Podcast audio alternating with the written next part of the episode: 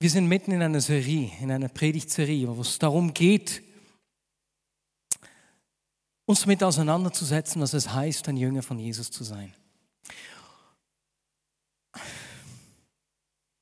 Es gibt nichts Schöneres, als ein Jünger von Jesus zu sein. Ich komme hier nicht weiter.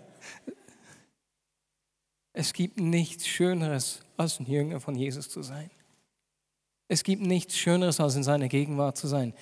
Ich muss mal einen Moment Pause machen, ich nehme danach noch einen Anlauf. Es tut mir echt leid. Wir haben vorhin während dem Gottesdienst, während der Anbetung einen Aufruf gehabt äh, für Menschen, die irgendwie Scham haben. Und es war lustig, bevor die Elian das gesagt hat, stand ich vorne und genau das, wir haben ja das Lied gesungen, was irgendwie um Scham ging. Und das, das habe ich so wie erlebt, wie zu merken, hey, Gott nimmt Scham weg.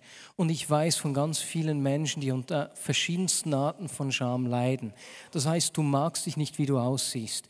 Du magst nicht, wie du sprichst. Du hast, du schämst dich, Menschen anzusprechen. Du weißt nicht, wie sie reagieren würden.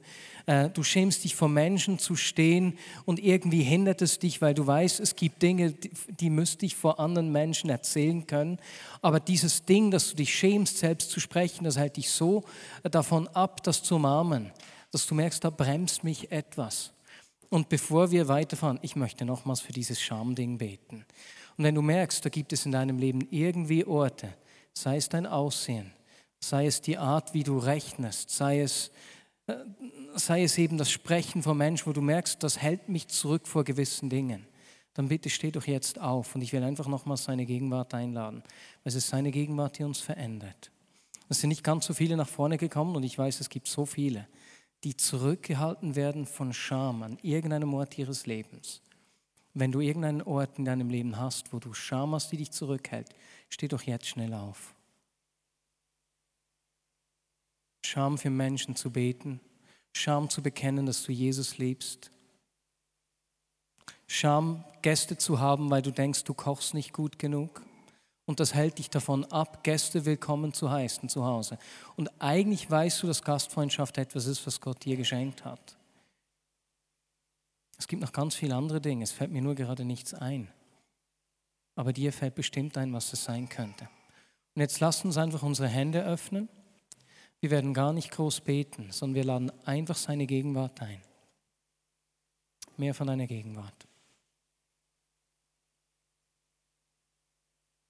Mehr von deiner Gegenwart.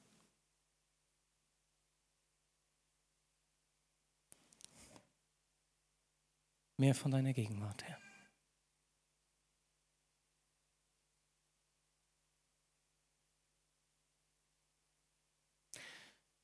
Heiliger Geist, kommt an den Ort der Scham und löse du diese Knoten, die Menschen zurückhalten von den Dingen, die du für sie vorgesehen hast.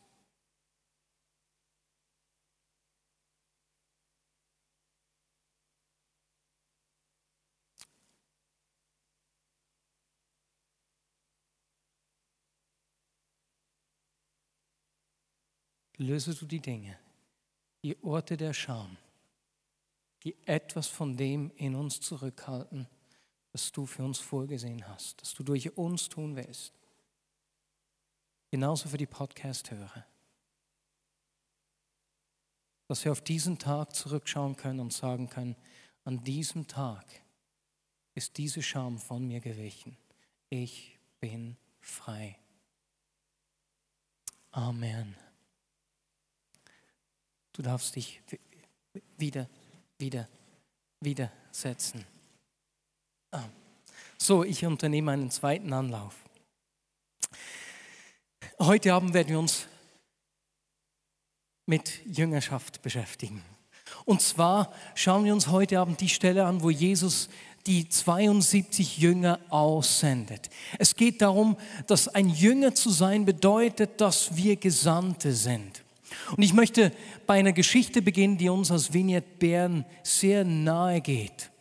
Ich habe diese Woche einen Kennenlernabend der Vignette Bern äh, gehalten, einmal mehr. Und diese Abende sollen Menschen helfen, ein Bild der Vignette Bern zu gewinnen und unsere Vision und unsere Werte kennenzulernen. Und nichts drückt das besser aus als so bestimmte Eckpunkte aus unserer Geschichte, wo Gott irgendwas in unserer DNA in die Art, wie wir sind und wer wir sind, eingebrannt hat. Und jedes Mal an diesem Kennenlernabend gibt es einen Ort, eine Geschichte, wo ich einfach meine Tränen nicht zurückhalten kann. Und diesen Ort, diese Geschichte möchte ich zuerst gleich meinen Dad selbst erzählen lassen. Besser gesagt, den ersten Teil dieser Geschichte.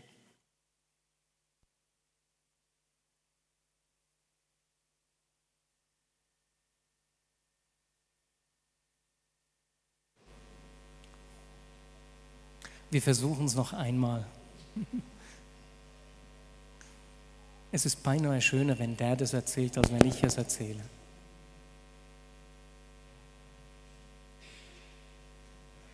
Soll ich es erzählen? Ich erzähle es. Kein Problem. Auf jeden Fall, mein, meine Eltern waren gerade neu im Glauben. Und da wurden wir als Familie eingeladen, nach, nach Indien zu gehen für sechs Monate. Und als wir da in Indien waren, hatte mein Vater eine Vision und das kannte er nicht. Das war für ihn überfordernd, weil er das nicht einordnen konnte. Er lag da in der indischen Nacht, sah die Sterne vor sich und hörte, wie Gott zu ihm sagte, geh zurück in die Schweiz, gründe eine Gemeinde und du wirst Tausende von Menschen aussenden. Das Problem damit war nur, dass er eben nichts damit anfangen konnte. Also ging er zu diesem indischen Leiter, Satish Raiborde, der uns eingeladen hat und hat ihm das erzählt. Der, ein Pfingstler durch und durch, hat sich so gefreut, Halleluja und so weiter und so fort und hat gleich eine Kollekte gemacht. Es war eine kleine Gemeinde von 100 Personen in Indien in den 70er Jahren. Diese Gemeinde von 100 Personen hat 2000 US-Dollar zusammengelegt und hat uns zurückgesandt in die Schweiz, um eine Gemeinde gründen zu gehen. Das ist nicht unwahrscheinlich. Und wenn wir uns vor Augen führen, wie das Lohnniveau in Indien ist, wenn wir uns vor Augen führen, wie der, wie der Wechselkurs in den 70er Jahren war, ich glaube 4 zu 1 zum Schweizer Franken, ähm, ist das unglaublich. Die haben ihr letztes Hemd gegeben. Und weißt du was? Da hat sich etwas in unsere DNA eingebraut, eingebrannt. Wir sind Gesandte. Du bist ein Gesandter an den Ort, an dem Gott dich hingestellt hat. Und genau das werden wir heute miteinander anschauen. Wir wissen aus dieser Einführungspredigt zum Thema Jüngerschaft, dass ein Jünger nichts anderes ist als ein Lernender. Ein Jünger ist nicht ein Experte. Das ist nicht etwas Spezielles, sondern ein Auszubildender, ein Lehrling, jemand, der von seinem Lehrer Jesus lernen will. Jemand, der werden will in allem wie sein Lehrer, wie Jesus. In seinem ganzen Sein, in seinem Reden und seinem Tun. Und so sehen wir, wie Jesus sich einige Jünger ausgewählt hat. Und die waren alle wahrscheinlich zwischen 14 und 20 Jahren alt, außer dem Petrus, der etwas älter war. Stell dir vor, Teenager. Und damit hat ihnen zum Ausdruck gebracht, ich glaube daran, dass ihr das Gleiche tun werdet wie ich. Ich glaube, dass ihr mein Erbe weiterführen werdet. Nun, nachdem Jesus dreieinhalb Jahre mit ihnen verbracht hat, stirbt er, wird vom Tod auferweckt, erscheint seinen Jüngern und sagt zu ihnen, in Johannes 20, Vers 21, Friede sei mit euch. Wie der Vater mich gesandt hat, so sende ich jetzt euch. Ich meine, diese Bibelstelle kennen wir. Aber lasst uns mal vor Augen führen, was Jesus hier gemacht hat. Da ist also eine Gruppe von Teenagern, nicht Männer mit viel Lebenserfahrung, nicht weise Männer, die das Leben im Griff haben, die solide leben, sondern Teenager, die gerade Jesus verleugnet haben und ihn alle verlassen haben. Ist das nicht unglaublich? Eine Gruppe von ganz unterschiedlichen Männern.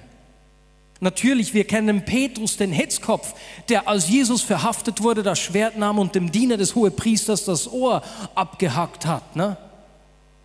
Ein richtiger Hitzkopf. Aber dann auch sein Bruder Andreas, von dem wir eigentlich kaum was lesen. Er kommt nur vor, wenn er beispielsweise Petrus zu Jesus führt. Der hat immer wieder Menschen zu Jesus geführt, war aber sonst ein eher ruhiger Zeitgenosse, der eher im Hintergrund war.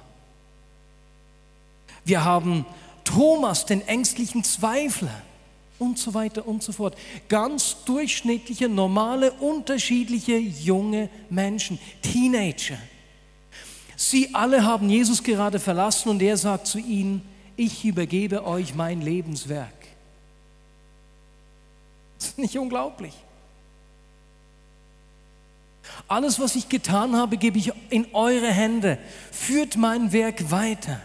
Wie der Vater mich gesandt hat, so sende ich jetzt euch. Jetzt lasst uns mal überlegen, wenn wir ein Bankkonto jemandem anvertrauen, eine Generalvollmacht erteilen oder wir haben ein Geschäft und geben ein Geschäft weiter. Wem in aller Welt würden wir diese Vollmacht geben? Wem würden wir unser Lebenswerk anvertrauen? Diesen zwölf Teenagern? Ist das nicht unglaublich ermutigend? Das waren normale Menschen wie du und ich. Was für ein Vertrauen von Jesus diesen Menschen gegenüber. Und das Beste ist, diese zwölf haben tatsächlich sein Werk fortgeführt. Heute nennen sich weltweit mehr als zwei Milliarden Menschen Christen. Das ist nicht unglaublich. Und genauso sind du und ich, sind wir Gesandte. Und genauso vertraut Jesus dir und mir, wie er dieser Gruppe von Teenagern vertraut hat. Und ich bitte dich jetzt gleich zum Anfang, das einfach der Person neben dir zu sagen.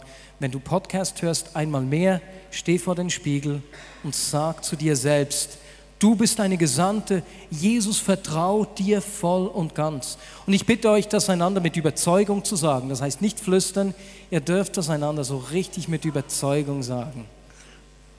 Und dazu müsst ihr euch einander zuwenden.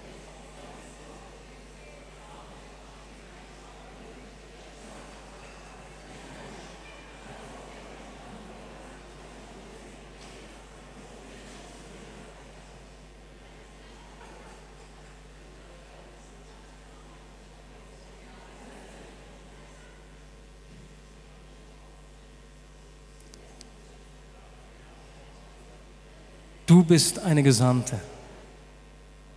Und ich möchte mit euch heute die Geschichte in Lukas 10 anschauen, wo Jesus äh, 70 andere Jünger aussendet. In dieser Geschichte sehen wir ganz viele Aussagen, die uns helfen, praktisch zu sehen, wie diese Sendung in unserem Alltag aussehen kann.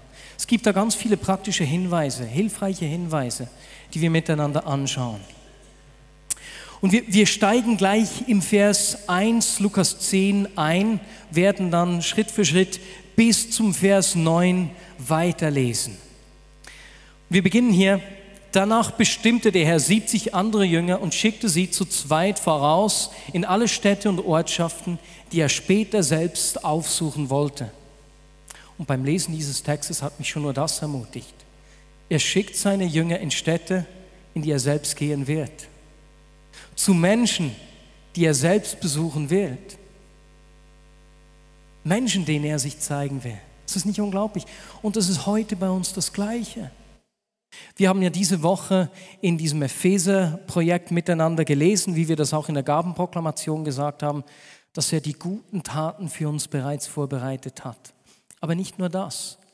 Nicht nur, dass er die guten Taten für uns schon vorbereitet, sondern dort, wo er uns gesandt hat, geht er den Menschen nach und er wird diesen Menschen um uns herum begegnen. Den Menschen, die du eingetragen hast, den Menschen, mit denen du diese Woche Zeit verbracht hast, für die du gebetet hast, ob direkt vor ihnen oder im Stillen, er geht diesen Menschen nach. Das ist doch unglaublich ermutigend. Dann geht es weiter. Jesus sagt zu den 70, die Ernte ist groß, doch es sind nur wenig Arbeiter da. Bittet deshalb den Herrn der Ernte, dass er Arbeiter auf sein Erntefeld schickt. Da sind die 70, er sendet sie los und sagt ihnen, hey, die Ernte ist so reif, es braucht noch viel mehr Arbeiter als euch. Jetzt, wenn wir von Ernte sprechen, dann denken wir doch manchmal ne, an die Früchte, die einfach so wie im Schlaraffenland, einfach so wie Äpfel vom Baum direkt in meine Hand fallen. Ne? Die Ernte ist reif, Mund auf, Traube rein, direkt vom Rebstock. David Roos, ein Freund von mir, ein Anbetungsleiter, hat das Bild der Ernte etwas anders beschrieben. Und zwar hat er davon gesprochen, stell dir vor, wie sich eine Ähre unter dem Gewicht der Körner biegt. Und das Gewicht dieser Körner, die wachsen, das ganze Korn zur Seite biegen lässt, das ist ein Bild der Ernte. Dieses Gewicht, das auf den Menschen lastet, die Not, die die Menschen mit sich herumtragen. Und wenn wir dann zu Matthäus 9 gehen, wo Jesus seine zwölf Jünger aussendet, lesen wir da, wie Jesus die Not der Menschen sieht, wie sie sind wie Hirten ohne, äh, wie Schafe ohne Hirten, nicht Hirten ohne Schafe, das wäre auch schlimm, aber umgekehrt, wie Schafe ohne Hirten. Und wir lesen da, wie er von Barmherzigkeit gepackt ist und seinen Jüngern sagt, geht, seht ihr die Not, geht. Es hat zu wenig Arbeiter, die Ernte ist reif. Diese reife Ernte ist ein Bild für die Barmherzigkeit Gottes, für seine Liebe zu den Menschen. Das ist sein Antrieb. Das ist der Antrieb, weswegen Jesus selbst gesandt wurde, weswegen er seine Jünger sandte und schlussendlich auch, weswegen er uns schickt. Seine Liebe zu den Menschen ist der Motor hinter dieser Sendung. Und ich kann mich erinnern, wie ich vor etwas mehr als zehn Jahren auf der Autobahn auf dem Weg nach Deutschland war. Und ich habe angebetet, es war auch so ein Moment, wo einfach seine Gegenwart kam. Und als ich so angebetet habe, hörte ich, wie er zu meinem Herz sagte, Marius, ich will dich brauchen, um Großes zu tun. Ich glaube, ich habe euch diese Geschichte auch schon erzählt. Wisst ihr noch, wie ich reagiert habe? Ich habe sofort zu relativieren begonnen. Nein, Jesus, doch nicht mich. Ich bin doch nur ein kleiner, durchschnittlicher. Könnt ihr solche Gedanken nachvollziehen? Kennt jemand solche Gedanken auch? Ah, ja, ich möchte die Hände sehen, das ist ermutigend. Und weißt du, was Gott dann zu mir gesagt hat? Marius, es war wieder diese Stimme im Herzen, die mich richtig überführt hat. Marius, ich will dich nicht brauchen, weil du so toll und fehlerlos bist. Ich will dich brauchen, weil ich die Menschen um dich herum so liebe. Und das hat mich so überführt, weil ich gemerkt habe, wie sehr ich selbst auf mich fokussiert bin in meinem Leben. Sowohl in guten als auch in dort, wo ich mich nicht so gut anschaue. Ich habe gemerkt, ja Jesus, ich will deine Liebe zu den Menschen sichtbar machen. Aber hier in Lukas 10 sendet Jesus nun nicht die zwölf aus, nicht die Männer, die ihm am nächsten waren, nicht die, die alles miterlebt haben, wie er gewirkt hat, nein, sondern er sendet hier die 70 aus, 70 andere, die aus der zweiten Reihe. Ich meine, stell dir mal vor, 70 andere heißt, da waren sicher die zwölf Jünger plus Jesus plus die 70 anderen plus sicher noch ganz viele andere, aber mindestens 83. Da gibt es ganz bestimmt einige, die nicht mehr nach vorne sehen. Weswegen lachen und jubeln jetzt alle. Sicher ist jemand geheilt worden, aber was ist denn genau geschehen? Und wie hat Jesus das genau gemacht? Versteht ihr? Die haben nicht alle Details mitgekriegt. Und diese 70 sendet Jesus jetzt aus und zu diesen sagt er, bittet den Herrn der Ernte, dass er noch mehr Arbeiter schickt, denn die Ernte ist reif. Oder wie der in Indien gehört hat, Geh zurück in die Schweiz, gründe eine Gemeinde und werde Tausende von Menschen aussenden. Und ich kann mir vorstellen, dass diese 70 etwas überfordert waren. Dass einige etwas unsicher waren. Ja, Moment, ich habe gar nicht gesehen, wie Jesus das gemacht hat. Was soll ich jetzt tun? Jesus! Und Jesus sagt weiter im Vers 3, ermutigt sie so richtig, ne? Geht nun, seht, ich sende euch wie Schafe mitten unter die Wölfe. Nehmt keinen Geldbeutel mit, keine Vorratstasche und keine Sandalen. Haltet euch unterwegs nicht mit langen Begrüßungen auf. Na super. Ne? Da bist du schon etwas unsicher und jetzt kommt das so richtig vertrauenserweckend. Wie ein Schaf, das direkt vor diese Wolfsrudel, vor dieses Wolfsrudel geführt wird und verspeist wird. Genauso fühle ich mich. Sensationell, Jesus. Deswegen macht Jesus das. Weswegen schickt er sie ohne Vorrat und ohne Geld los?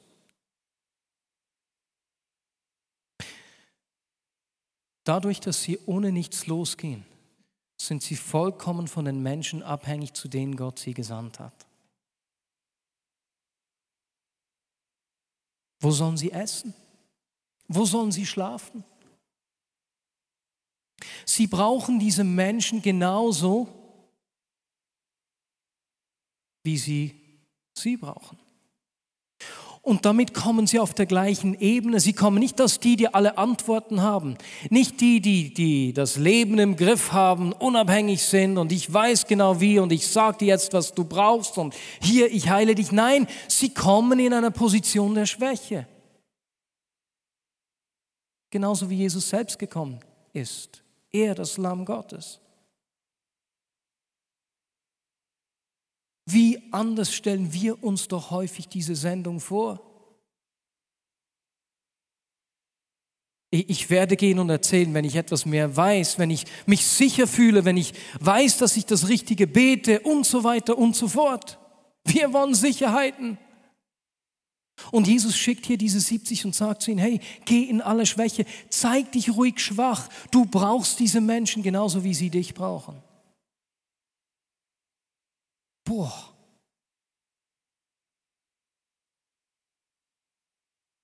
Kommt dir das auch bekannt vor? Hey, das ist ermutigend. Wir können in unsere Schwäche gehen. Wir müssen nicht alle Tassen im Schrank haben. Wir müssen nicht alles im Griff haben. Er sendet uns. Und nach diesem ersten Schock erfährt Jesus weiter im Vers 5. Wenn ihr ein Haus betretet, sagt als erstes, Friede sei mit diesem Haus. Wenn dort ein Mensch des Friedens ist, wird euer Friede auf ihm ruhen. Wenn aber nicht, wird der Frieden zu euch zurückkehren. Nun versucht ihr mal diese Jünger vorzustellen. Die 70, die nicht alle Details gesehen haben, schon eh schon ein klein bisschen nervös. Dann sagt Jesus nicht, ich, noch ich schick dich wie Schafe unter die Wölfe. Super. Und jetzt, dein Friede soll bei ihnen bleiben. Jesus, da ist nicht viel Friede in mir. Ich habe Angst. Ich bin verunsichert. Ich bin ganz angespannt. Ist die Aussage von Jesus hier nicht erstaunlich? Er sagt nicht, mein Friede wird auf den Menschen ruhen, denen ihr begegnet. Nein, euer Frieden wird auf ihnen ruhen. Boah. Bill Johnson sagte, der Heilige Geist lebt für dein Wohl in dir, aber er ruht fürs Wohl der anderen Menschen auf dir. Du und ich, wir haben etwas zu geben. Du bist ein Träger seiner Gegenwart, seines Friedens. Auch wenn wir das manchmal nicht verstehen und selbst nicht so empfinden und nicht sehen, durch uns wird die Gegenwart und der Frieden Gottes sichtbar. Und ich meine, hier in dieser Geschichte, die hat sich vor Pfingsten ereignet. Irgendetwas ist mit diesen Jüngern geschehen, dass noch vor Pfingsten, bevor der Heilige Geist gegeben wurde, Jesus sagen konnte, euer Friede wird auf ihnen ruhen. Wie viel mehr haben wir heute zu geben? Du hast etwas zu geben. Seine Gegenwart, sein Friede ruht auf dir. Ich habe diese Woche eine E-Mail mit einer richtig lustigen Geschichte erhalten, einer lustigen God-Story. Und zwar hat Susan Sopelser diese Woche, wo sitzt du? Ich habe dich, ja, da bist du, genau. Du hast mir diese Mail geschickt. Susan hat offensichtlich an diesem Epheserbrieflesen teilgenommen, hat äh, im Epheserbrief gelesen, dass Gott seine Herrlichkeit durch uns sichtbar macht und hat gebetet, Jesus, ich will, dass deine Herrlichkeit durch mich sichtbar wird. Und dann ging sie arbeiten. Und an der Arbeit wäre eine ihrer Patientinnen beinahe erstickt. Sie hat sich so fürchterlich verschluckt so dass Susanne ihr ganzes Fachwissen einsetzen musste und einfach nur noch ein Stoßgebet zum Himmel geschickt hat.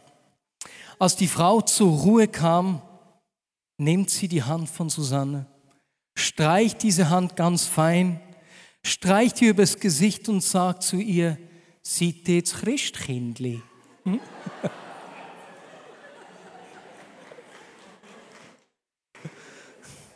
Ja, genau das wollen wir sein.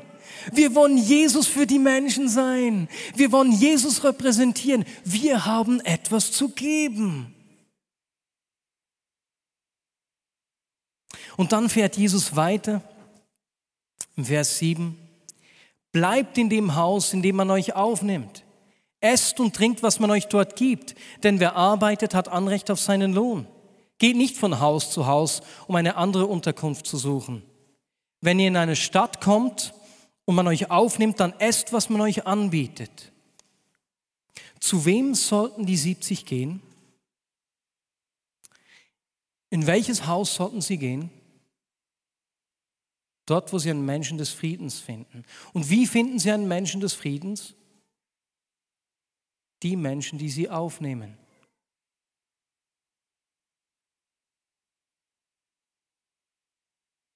Es sind Menschen, die dich gerne mögen, die dir helfen wollen, die deine Gegenwart schätzen, die, ja, die sich um dich kümmern wollen. Jeder von uns hat in seinem Leben, in seinem Einflussbereich solche Menschen. Menschen, die beispielsweise im Treppenhaus immer mit dir sprechen wollen, auch wenn du keine Zeit hast und irgendwie nervt es dich und vielleicht ist es ein Mensch des Friedens. Oder die Arbeitskollegin, die dir immer hilft, wenn du was ausdrucken musst und irgendwie ist es dir beinahe lästig, sie jedes Mal zu fragen, aber sie freut sich, dir zu helfen. Vielleicht ist sie ein Mensch des Friedens. Vielleicht die Nachbarskinder, die regelmäßig an deine Türe klingeln kommen. Oder die Person, die nach der Sitzung auf dich zukommt und sagt, du, dass du so positiv bist, wenn alle anderen nur motzen, ey, das ist echt erfrischend.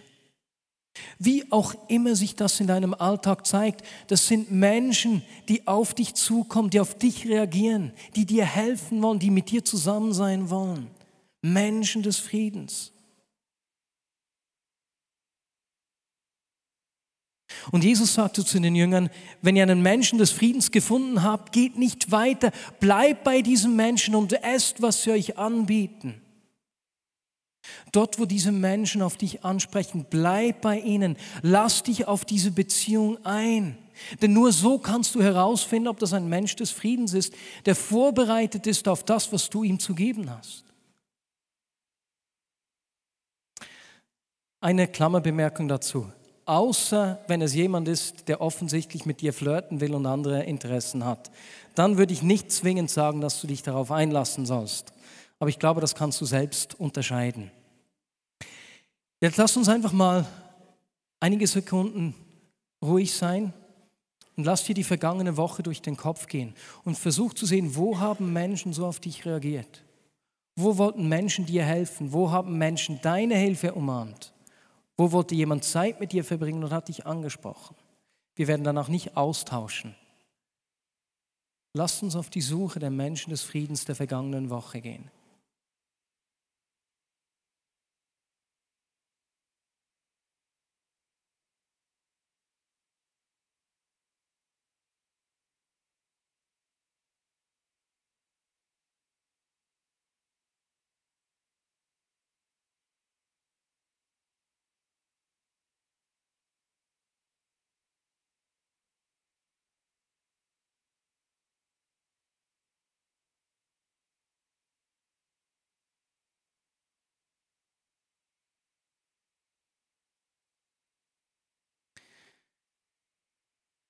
Du bist gesandt an diesen Ort.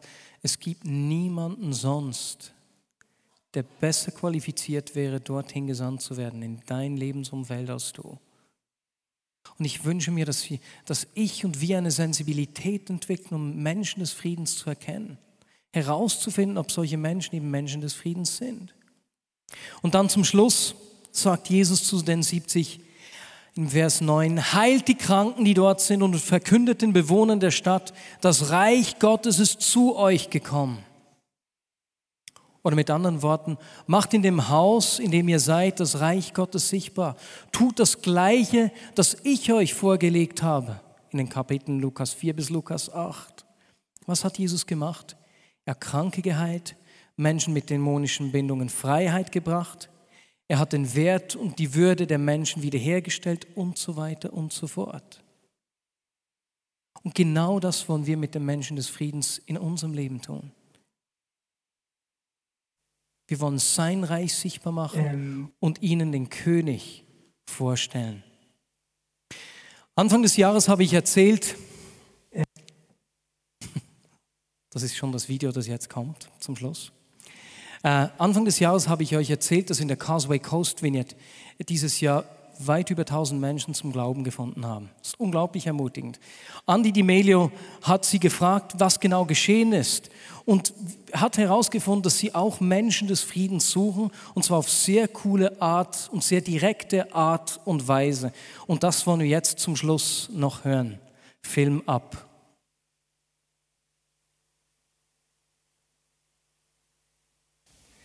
Ähm, wir, haben, wir haben gesehen, dass sich im Core-Lane momentan mega viele Leute bekehren und es hat mich natürlich nicht losgelassen, unbedingt wissen, was sie machen.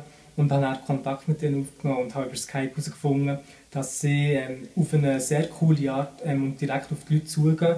Und zwar tun sie den Leuten ähm, wie drei Fragen stellen oder sogar vier Fragen. Und die Fragen sind eigentlich mega simpel und einfach zum Lernen. Und die erste Frage ist, kann ich dir eine Frage stellen? Und dann sagen eigentlich die meisten Leute dann ja. Und dann kann man eigentlich schon zur zweiten Frage übergehen. Und die ist, wenn Gott heute für dich ein Wunder tun kann, was wäre das für ein Wunder? Ich sage ab und zu noch, falls es einen Gott würde geben und er heute für dich ein Wunder kann tun kann, was wäre das für ein Wunder? Und dann die Leute so ein bisschen überlegen und ich versuche dann die Leute auch ein auf ein persönliches Wunder zuzusteuern, das sie wirklich selber brauchen, nicht so etwas Allgemeines wie Weltfrieden oder so etwas. Und dann tun die Leute eigentlich so ein bisschen das Bedürfnis kommunizieren, etwas, was sie bräuchten im Leben. Es kann zum Beispiel sein, äh, in meiner Familie sind Probleme, der braucht das Wunder. Und dann kann man dann eigentlich schon zur dritten Frage übergehen. Und das wäre, kann ich gut für das beten? Und dann werden erstaunlich viele Leute eigentlich Ja sagen. Und dann kann man ganz kurz und einfach für die Leute beten. Man kann fragen, ob man die Hände auflegen kann. Man tut Gegenwart Gottes einladen, seine Liebe. Und dann tut man für das beten, was die Person Gebet braucht. Und wenn man während dem, nach, während dem Gebet sieht, dass die Person wirklich berührt worden vom Heiligen Geist, kann man eigentlich dann noch zur letzten Frage übergehen. Und das ist, kann ich dir noch vom grössten Wunder erzählen? Und da kann man dann eigentlich ähm, ganz kurz erzählen, was das heisst, wenn man das Leben Jesus übergibt, dass er dann einfach wie eine neue Kreatur aus uns macht und was das alles bedeutet für uns. Und je nachdem, wenn die Person ist offen, wo sie berührt ist worden vorher und will das wirklich hören, was das bedeutet, das grösste Wunder, kann man dann noch fragen, willst du das Wunder auch gerne, auch gerne haben. Mit anderen Worten, willst du dein Leben Jesus übergeben. Und das ist etwas, das habe ich jetzt so mehrmals hier in Bern gemacht und wir haben sehr viele coole Sachen erlebt. Gehabt. Bin ich eigentlich zu zwei Frauen hergegangen, die sind so zwischen 20 und 23 waren und ich habe gefragt, hey, kann ich euch eine Frage stellen? Und sie haben gesagt, ja sicher. Und ich habe gesagt, hey, wenn Gott heute ein Wunder kann tun für dich, was wäre das für ein Wunder? Die eine ist mega skeptisch geworden wegen dem ganzen Jesus-Zeugs und die eine hat dann gesagt, ähm, eben, sie wird mit ihrer Familie besser wieder zusammenkommen. Das wäre eigentlich das Wunder, das sie bräuchte, Familie. Und, wir haben, und ich habe dann gesagt, komm, wenn du willst, könnte ich gut für das beten. Und sie war sehr offen, sie hat gesagt, ja.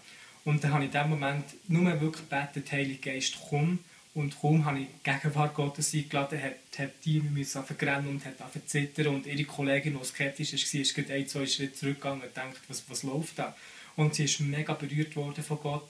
Und nach dem, nach dem Gebet konnte ich ihr ähm, erzählen, eben, was das bedeutet mit dem ganzen Jesus. Ich konnte ihr auch erklären, was das grösste Wunder ist. Ich habe sie in dem Moment nicht gefragt, ob sie ihr Leben Jesus übergeben will.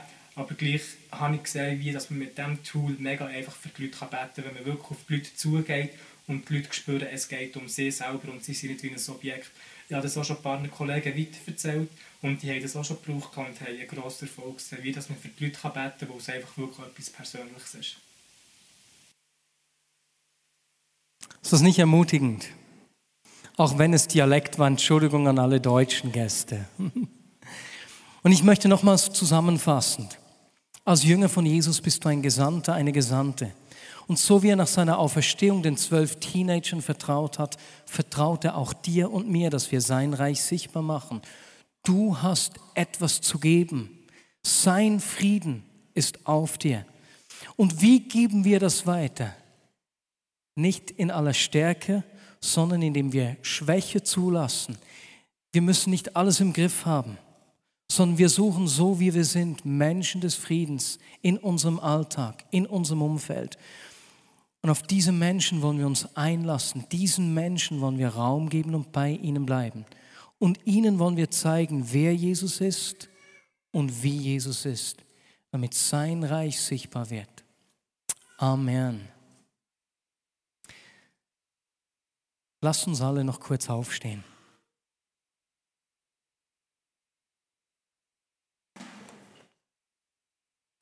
Und zwar,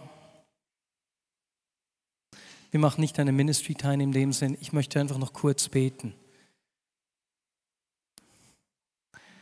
Jesus, ich bitte dich, dass du uns allen hilfst zu verstehen, dass du uns brauchst.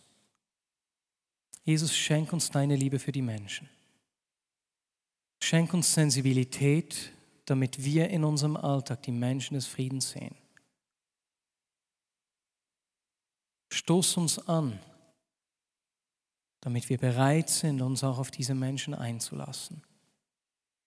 Jesus, es ist so gut zu wissen, dass du diesen zwölf Teenagern, die dich verlassen haben, alles anvertraut hast. Wenn die das konnten, dann kannst du es auch mit uns tun.